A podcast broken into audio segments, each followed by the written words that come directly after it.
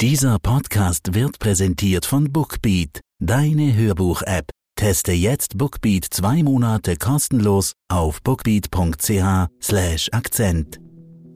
NZZ Akzent.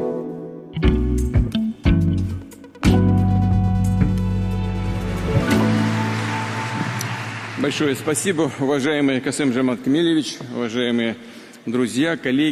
Mitten im Juni, am 17. in St. Petersburg, trifft sich dort die Wirtschaftselite, vor allem Russlands, weil dieses Jahr international sind vor allem aus dem Westen nicht ganz so viele Gäste da. Und das ist eine große Veranstaltung und die wird eröffnet von dem russischen Präsidenten Wladimir Putin. Höchstpersönlich. Höchstpersönlich kommt er vorbei. Allerdings, seine Rede, die hat Verspätung. Mhm.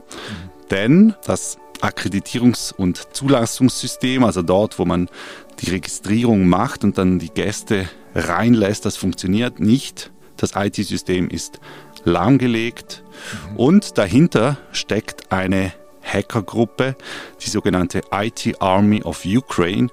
Und zwar, das ist das Besondere, das ist eigentlich eine IT-Armee von Freiwilligen die gegen Russland kämpft. Eine Armee aus tausenden Freiwilligen kämpft mit Cyberattacken für die Ukraine im Netz. Doch die ausgewählten Ziele dieser Cyberarmee sind rechtlich heikel, sagt Technologieredaktor Lukas Mäder. Also diese IT Army of Ukraine, dass es die überhaupt gibt, das hat mit diesem Krieg jetzt zu tun, mit dem aktuellen? Genau. Als der Krieg in der Ukraine begann, am 24. Februar, als die Russen einmarschiert sind, da hatte die Ukraine keine eigentliche Cyberarmee. Aber das ist doch wichtig. Das ist heutzutage natürlich, auch die Ukraine weiß das, die wird schon seit Jahren äh, von Russland angegriffen. Man hat die Abwehr verstärkt, aber es fehlte eben eine Cybereinheit, um auch offensive Aktionen durchzuführen. Und das ist wichtig. Es gab zwar von Präsident Zelensky, dem ukrainischen Präsidenten, gab es zwar ein Dekret vor wenigen Monaten, der das gesagt hat, ja, wir führen so eine Cyberarmee, so eine Cybertruppe ein, aber die Vorbereitungen waren erst angelaufen. Als dann der Krieg wirklich ausbrach, hat man relativ rasch IT-Experten aus der Ukraine rekrutiert. Es gibt sehr viele IT-Firmen dort. Das ist inzwischen ein wichtiger IT-Standort geworden. Und man hat diese Leute jetzt zu einer Einheit zusammengefasst. Man hat die geschaffen und die ukrainische Armee hat inzwischen eine professionelle Cybereinheit. Aber daneben gibt es eben noch diese freiwilligen Armee. Diese freiwilligen Armee, also genau von denen wir jetzt am Anfang unseres Gesprächs gesprochen haben. Genau, die IT Army of Ukraine. Das tönt sehr romantisch ein bisschen. Lass uns da Schritt für Schritt vorgehen. Wie ist die entstanden? Am 26. Februar um 9 Uhr morgens hat der Digitalminister der Ukraine, Fedorov, einen Aufruf gestartet auf Facebook, auf Twitter, auf Telegram. Und er hat Freiwillige aufgerufen, sich zu melden. Er hat geschrieben, We are creating an IT army. We need digital talents. All operational tasks will be given here. Und dann folgte ein Link auf ein Telegram-Kanal. Und dort konnte man sich dann melden und sich sozusagen dieser freiwilligen Armee anschließen. Das heißt, wenn er es auf Englisch schreibt, also der hat überall nach Talenten, nach Informatiker, nach gescheiten Köpfen gesucht, nicht nur in der Ukraine. Auch in der Ukraine, einige Aufrufe waren auch auf Ukrainisch, aber eben auch weltweit. Innerhalb von Stunden und Tagen haben sich da Tausende, Zehntausende gemeldet. Nach, nach vier Wochen hatte der Telegram-Kanal 300.000 Mitglieder. Inzwischen sind es wieder ein bisschen weniger. Es kann auch jeder beitreten, diesem Telegram-Kanal. Man weiß aber auch nicht, es werden nicht alle 300.000 wirklich an diesen Angriffen beteiligt sein. Da gibt es auch Leute, die einfach mal reinschauen. Ich zum Beispiel. Es wäre aber relativ einfach, da mitzumachen. Also David, auch du ohne besondere IT-Kenntnisse. Es gibt Anleitungen dazu im Telegram-Kanal und sozusagen vom Sofa aus mit ein paar Klicks einen Cyberangriff gegen Russland führen. Wir sind gleich zurück. Sommerzeit ist Hörbuchzeit und mit Bookbeat ist Hörbuch hören so leicht wie noch nie. Mit über 500.000 Titeln gibt es in der Bookbeat-App für jeden die passende Geschichte. Alle Hörbücher auf dem Smartphone oder Tablet unbegrenzt abrufbar, jederzeit. Mit dem Rabattcode Akzent können Hörerinnen und Hörer Bookbeat jetzt zwei Monate lang gratis testen auf bookbeat.ch slash Akzent.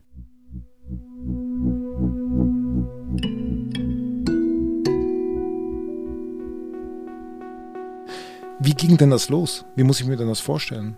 Also zum Beispiel am ersten Tag, der erste Befehl, das war eine Liste von verschiedenen Firmen, teilweise staatlichen, Gazprom, äh, die Sperrbank, eine große russische Bank, russische Firmen im Energiebereich, im Finanzbereich, im Rohstoffbereich mhm.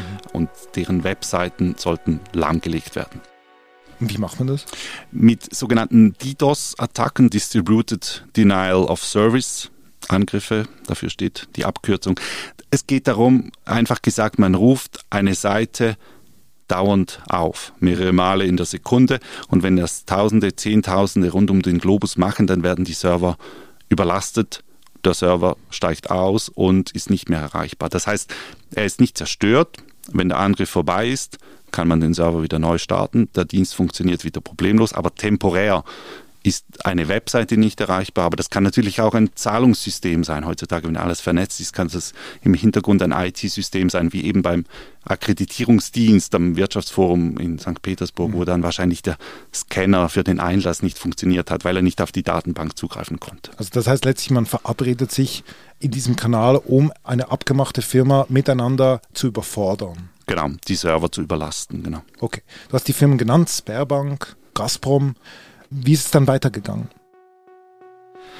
Es blieb nicht nur bei diesen äh, Rohstofffirmen, bei hm, staatlichen oder halbstaatlichen Firmen. Zum Beispiel am 14. März kam auf dem Telegram-Kanal der IT-Armee der Aufruf, die Webseite asna.ru anzugreifen. Und bei ASNA, das ist ein Netzwerk von Tausenden von Apotheken in ganz Russland. Mhm. Und die Webseite funktioniert eigentlich auch als Online-Shop für Medikamente. Also das ist mhm. eigentlich ein rein ziviles Ziel ohne militärischen Nutzen. Also man kann sich da fragen, warum man dieses Ziel angreift, wenn man nicht einfach nur der Zivilbevölkerung in Russland Schaden zufügen Also du siehst ein Problem. Auf jeden Fall. Es ist ein Dienstleister im medizinischen Bereich. Die Zivilbevölkerung ist je nachdem auf diese Dienstleistungen angewiesen. Das können Leute sein, Kinder, das können ältere Leute sein, das können Leute sein, die den Krieg in der Ukraine nicht unterstützen. Also es ist ein Angriff auf eine rein zivile Infrastruktur. Mhm. Und das ist natürlich auch völkerrechtlich Heikel. problematisch. Natürlich, es kommen wahrscheinlich nicht jetzt direkt dass Leute sterben wie bei einem Raketenangriff, aber trotzdem mhm. schädigt man eigentlich nur die Zivilbevölkerung. Es gab auch andere Beispiele, zum Beispiel vor einigen Wochen wurde auch der Einschreibeserver, wo sich die russischen Studenten einschreiben können für das nächste Semester, wurde als Ziel herausgegeben und man wollte da einfach den russischen Studenten das Leben schwer machen. Das haben die Administratoren auch so geschrieben mhm. auf dem Telegram-Kanal. Also das sind Angriffe, die eigentlich keinen militärischen Grund haben, sondern nur einen, ich sage mal, diffusen Grund der Rache. Wer gibt denn da die Befehle?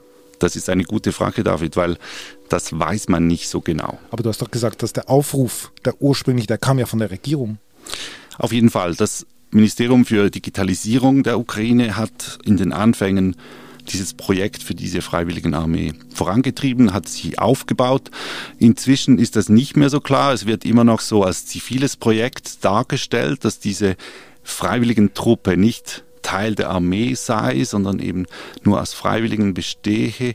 Da gibt es allerdings auch Zweifel daran. Ähm, ein ETH-Forscher hat da kürzlich eine Studie publiziert, der ist dieser Frage nachgegangen und er hat da auch Verbindungen entdeckt zu den Sicherheitsbehörden der Ukraine, zur Cyberpolizei, zum Geheimdienst. Mhm. Und er vermutet auch, wenn diese Freiwilligenarmee nicht direkt in die Kommandostruktur der ukrainischen Armee eingebunden ist, er ist überzeugt, es muss da eine Verbindung geben zur Armee, zum Geheimdienst, dass da Informationen ausgetauscht werden, dass das nicht unkoordiniert passiert, sondern dass man sich austauscht, welche Ziele, welche Werkzeuge, auch technischen Werkzeuge, dass man da benutzt. Mhm. Aber wenn ich jetzt daran denke, dass du am Anfang des Gesprächs gesagt hast, dass für die Ukraine das ein Neuland ist, diese Cyberarmee-Führung, dann ist doch das gut, oder? Wir im Westen, auch die NZZ hat das deutlich kommentiert, wir im Westen haben Sympathie für die ukrainische Anliegen. Ja, klar, aus moralischer Sicht finden wir das vielleicht nicht verwerflich, wenn da ein paar Webseiten oder ein paar IT-Systeme in Russland nicht mehr funktionieren. Aber es sind natürlich, wenn man das mal so ganz grundsätzlich anschaut, ist das schon ein Problem. Diese Freiwilligenarmee, diese IT-Armee ist so ein hybrides Konstrukt. Mhm. Man weiß nicht genau, sie bewegt sich so ein bisschen zwischen dem zivilen und dem militärischen. Es ist auch so ein bisschen im Graubereich von gesetzeskonform und widerrechtlich. Ganz grundsätzlich, es ist ein völkerrechtliches Problem. Es ist nicht erlaubt, im Kriegsfall rein zivile Ziele anzugreifen. Eine Opotheke, wie du gesagt hast. Weder mit Raketen noch mit Cyberangriffen. Insofern haben wir hier schon ein Problem. Und wir wissen auch nicht, wer das ist. Also ich meine, diese Hacker, das sind, wir wissen ja nicht, wo die sind, in der Ukraine oder vielleicht auch hier in Zürich. Genau, die können in Zürich sein, die können in Berlin sein, in London, New York. Mhm. Das sind sie wahrscheinlich auch. Und da stellt sich dann das Problem, weil das ja dann vielleicht nicht mehr unbedingt Soldaten sind im völkerrechtlichen Sinn. Dann hat man hier irgendwelche Milizen, Freiwilligen oder auch Söldner. Und hinzu kommt diese IT-Armee, diese Leute, die benutzen Tools, die zum Beispiel auf Servern von Microsoft liegen, die benutzen auch Dienstleistungen von anderen westlichen Firmen. Die E-Mail-Adresse ist eine Gmail-Adresse von Google. Also indirekt werden hier für völkerrechtlich problematische Cyberangriffe werden Werkzeuge von westlichen Technologiefirmen mhm. benutzt. Dennoch, es ist für die gute Sache. Ja, das mag vielleicht aus unserer Sicht als eine gute Sache erscheinen, weil die Ukraine angegriffen wurde. Aber man muss vielleicht mal die umgekehrte Situation sich vorstellen, wenn eben Russland das Gleiche machen würde und diese Angriffe gegen den Westen so durchführen würde. Gerade kürzlich gab es diesen Fall in Litauen. Mhm. Da hat eine Gruppierung, die heißt Killnet, das ist eine prorussische Hackergruppe, Hacktivisten kann man vielleicht auch sagen, die haben litauische Unternehmen, die haben staatliche Behörden, auch so ein sicheres Datenübertragungsnetz Litauens, haben sie angegriffen, auch mit den gleichen DDoS-Attacken, haben das lahmgelegt und man könnte jetzt sagen, ja gut, das ist der russische Staat, der dahinter steckt, das ist ein Auftrag von, vom Kreml. Aber Russland kann natürlich sagen, ja, das ist eine Gruppierung, wir haben nichts damit zu tun, das sind Freiwillige, die können wir nicht kontrollieren. Und ihr, übrigens Ihr kontrolliert die IT Army of Ukraine auch nicht. Die greifen auch zivile Ziele an. Also mhm. es ist sehr heikel, diese Situation, wenn man sich das anschaut. Kann auch irgendwie eine Eigendynamik entwickeln, eine gefährliche Eigendynamik, wenn du das so darstellst. Es kann sehr gut zu einer Eskalation führen, ja. Also was du sagst, also was wir hier erleben letztlich, ist eine, eine neue Art des Cyberkrieges, aber mit etwas ganz Undefiniertem, nämlich diese Freiwilligen, die man da nicht fassen kann irgendwie. Genau, wenn man jetzt ein bisschen weiter in die Zukunft denkt, das ist ein sehr interessantes Konzept, das streicht auch dieser ETH-Sicherheitsforscher heraus, dass das durchaus eine Idee, ein Konstrukt sein könnte, das auch in Zukunft bei Konflikten im Cyberraum angewendet werden könnte, dass eben Russland das adaptiert oder Russland hat das vielleicht schon getan, dass China das adaptiert die USA vielleicht weniger, die haben vielleicht lieber klare Strukturen. Aber dass man so weltweit Leute mobilisieren könnte, die dann plötzlich auf der Seite Russlands gegen westliche Ziele kämpfen könnte und die hätte man dann nicht mehr unter Kontrolle.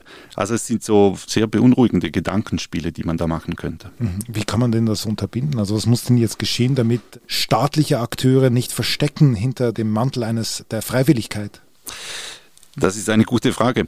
David, wahrscheinlich kann man das nicht völlig verhindern. Man kann wie im normalen Kriegsvölkerrecht, beim herkömmlichen Kriegsvölkerrecht, man kann nicht verhindern, dass Kriegsverbrechen geschehen. Insofern wird das auch im Cyberraum kaum möglich sein, solche halblegalen oder gar illegalen Aktionen und Gruppierungen zu unterbinden. Mhm. Aber es wäre jetzt, wenn man anschaut, der Westen, der immer wieder auf die Einhaltung dieser Normen pocht, und Völkerrecht, das gilt auch im Cyberraum, da ist man sich weitgehend einig, dass der Westen jetzt zumindest dieses Phänomen mal diskutiert, dass sie vielleicht auch diese Art der Angriffe verurteilen, die westlichen Länder, die NATO, die EU, weil wenn sie das nicht tut, dann könnte das in Zukunft auch einen Präzedenzfall schaffen und zum Problem werden. Also es wäre zumindest wichtig, dass man das thematisiert und dass man das eigentlich auch verurteilt. Eine Sensibilisierung braucht es. Ja, und in der Diplomatie sind Worte halt trotzdem wichtig und dass man das wirklich auch mal benennt und eigentlich sagt, wir wollen nicht eine solche Art der Kriegsführung im Cyberraum. Wir wollen auch im Cyberraum, dass Normen, dass internationale Verpflichtungen eingehalten werden. Und das ist hier nicht der Fall und der Westen schweigt. Das sollte sich ändern. Lieber Lukas, vielen Dank. Ich danke dir, David. Das war unser Akzent. Ich bin David Vogel. Bis bald.